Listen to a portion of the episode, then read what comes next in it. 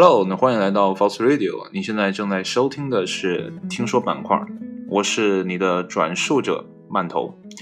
今天的开头呢，跟以往的听说板块都不一样。你可以发现节奏呢明显的放缓，是因为呢，我想啊，让自己的语言可以组织的更好一些，把脑子里面那些杂乱纷繁的东西啊，跟你表达出来。那为什么我说今天我是一个转述者馒头？而不是平常的啊，那个很真实的啊，可能有一些装的那种真实的自我啊。为什么？呃，这个想法呢，我之前在节目里啊有提到过啊。我想录一种啊，有点胡说八道，有一点啊没有任何科学根据的东西。你可以把它想象成一种啊玄幻啊，或者说科幻的东西啊，但我我又好像觉得它似乎。啊，真的发生，而且这个理论呢，你越想啊，越有可能实现啊。尤其呢，最近在读《平行宇宙》这本书，所以呢，今天啊，作为一个转述者，我转述的是谁呢？我将转述一个来自三零二零年的人，他眼中过去的啊这样的一个。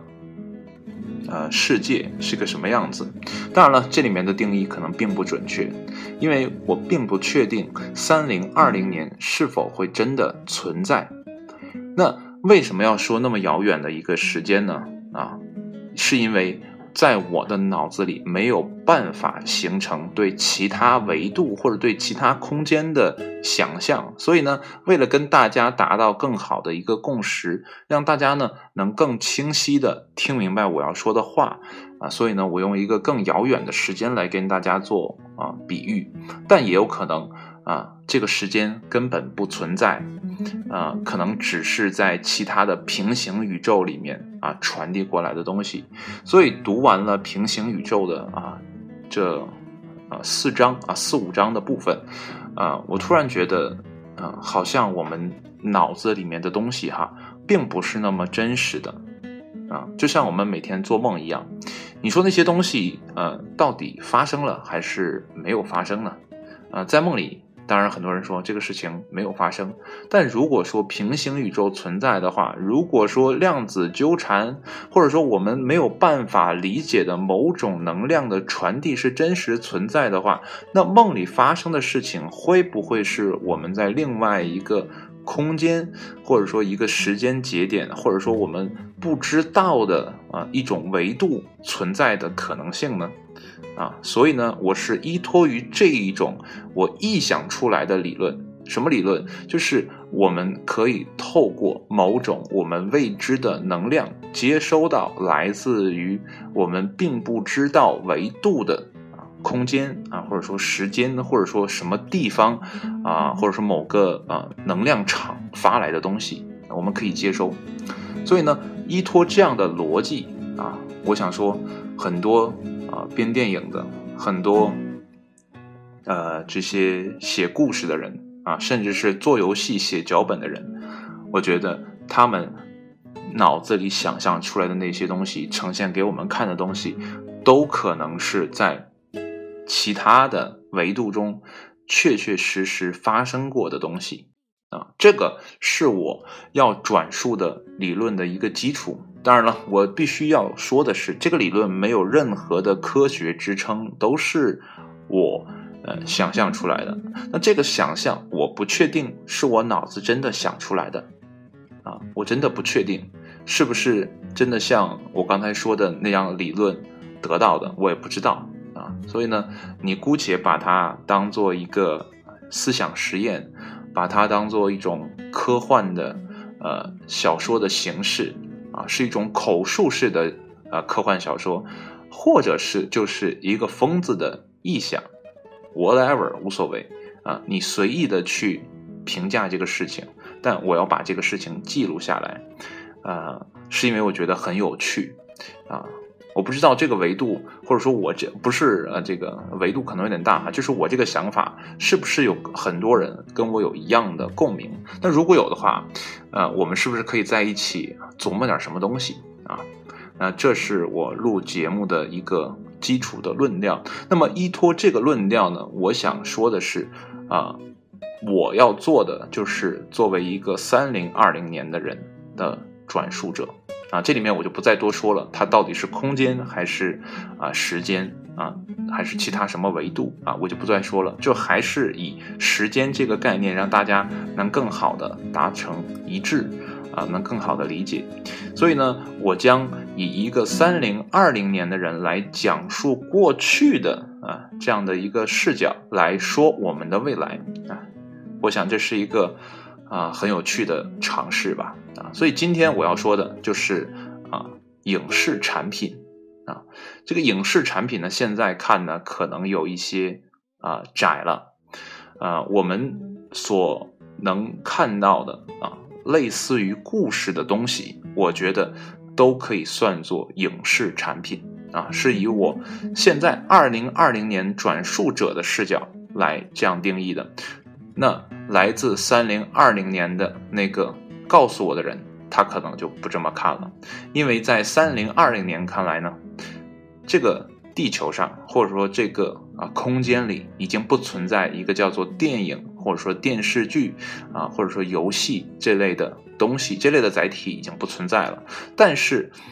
那个未来的他转告我的时候，并没有告诉我这个事情是怎么融合在一起的，或者说是怎么消失的。他只是告诉我了，呃，我们啊，二零二零年之后的未来所可能发生的事情而已啊。而这些技术的啊。突变，或者说这些关键时点在哪里，他并没有说，他只是说了他眼中的过去是这样子的。也许呢，在呃三零二零年的人的面前，过去一千年的东西将荡然无存，或者说呢，有很少的东西是被保留下来的啊，因为经过了十个世纪的这样的迭代初心啊，到底会发生什么啊？我们现在的人，二零二零年的人是想象不到的。那作为一个未来人，在告诉我们的时候，他有没有办法去描述出到底是在哪个时间节点发生了什么关键的呃技术革新啊？这可能是啊这种远距离沟通所不被允许的呃这样的一种限制。如果这种限制没有的话，那人类的技术发展将会是。呃，突破级的，就不是我们现在我们能想到的摩尔定律，可能是摩尔摩尔摩尔定律啊，甚至是其他的什么定律，那就不知道了。所以呢，在呃信息传达的过程当中呢，是有损耗的。所以三零二零年的人在告诉我的时候，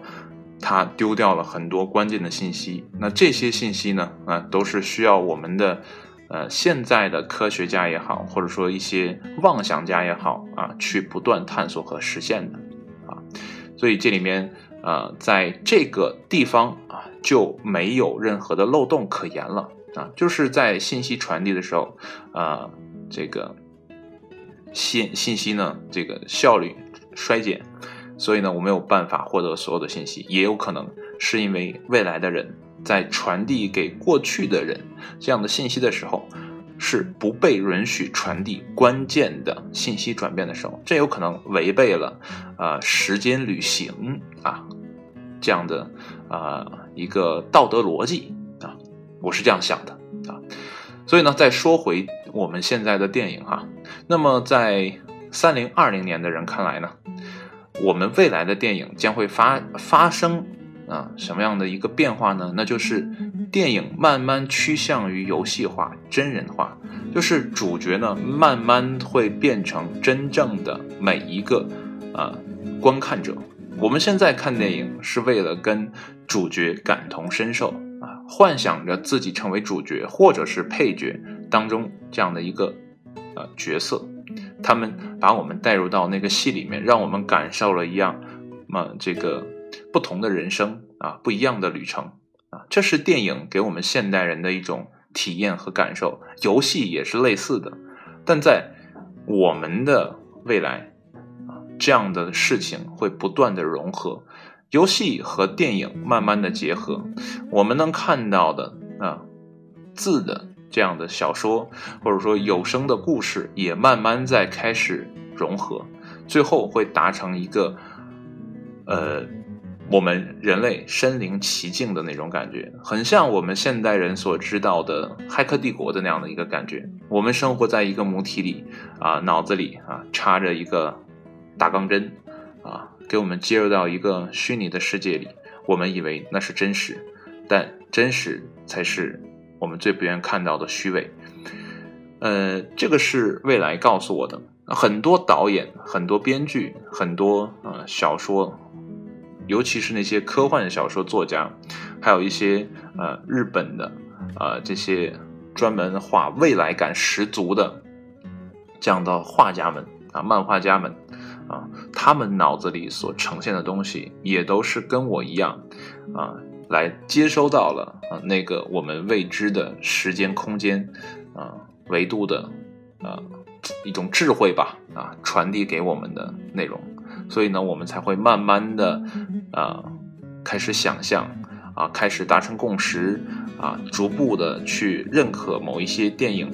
好像是真实的。这就像，呃，我前两天啊看了一下，啊，那个叫《头号玩家》，呃，其实，在三零二零年的人看来呢，啊，游戏玩家呢是，啊，很不成体统的过去了。啊，因为那个技术早早的被淘汰了啊，但是在我们现代人看来，那是一个很幻、很很向往的未来啊，但那个未来，嗯，也许并不那么美好啊。但这些事情，三零二零年的人呢，都已经经历过了啊，所以呢，他会告诉这些导演也好、编剧也好啊，这些事情呢，未来是发生过了。啊，未来是发生过了，那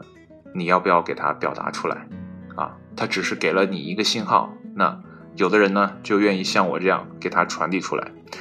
啊，我要不断的强调啊，我所说的任何的事情，只代表，嗯，如果说哈，如果说，呃，这个我说的东西都是错的，那就是一种臆想啊。如果你这么认为的话，它就是一种臆想。嗯，所以今天啊，我要说的部分呢，差不多就是这样啊。可能说来说去哈，我要表达的意思就是，啊，我们现在能看到的啊，所有的啊，这个电影描写未来的电影，在未来都有可能真实发生过。所以呢，呃，我们这些普通人啊，呃，还是很幸运的。啊，可以在这样的一个时间节点啊出生，呃，也许呢是很不幸，我们生活在这样的一个时间节点，因为未来一千年可能会更好，但谁又知道呢？我们只能确定我们活的这个时代是最好的，不然我们会觉得很不心甘。好了，今天呢是啊这个听说特别板块的啊第一部分啊第一部分就说了。啊，关于电影以及呃，就是把我的这套逻辑应用在了电影的这样的啊事情上面，感觉呢还是挺通顺的哈。当然了，这也是我自己觉得很通顺。那到底通不通顺呢？还是你说了算。好了，今天呢就跟你分享到这里啊。如果呢你觉得呃，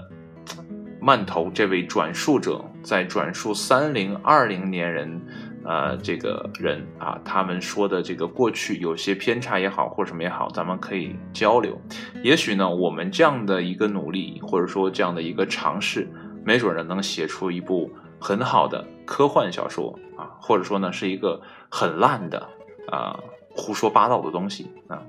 没所谓。重点呢，我们啊开动了我们的脑筋，去构想了一个事情。也许呢，我们脑筋根本没有开动起来，只是被别人告诉了一些事情，就像这个节目的标题一样，只是听说了而已。好了，今天呢就跟你分享到这里，谢谢你的收听，我们下一期呢啊这个特别节目再见，拜拜。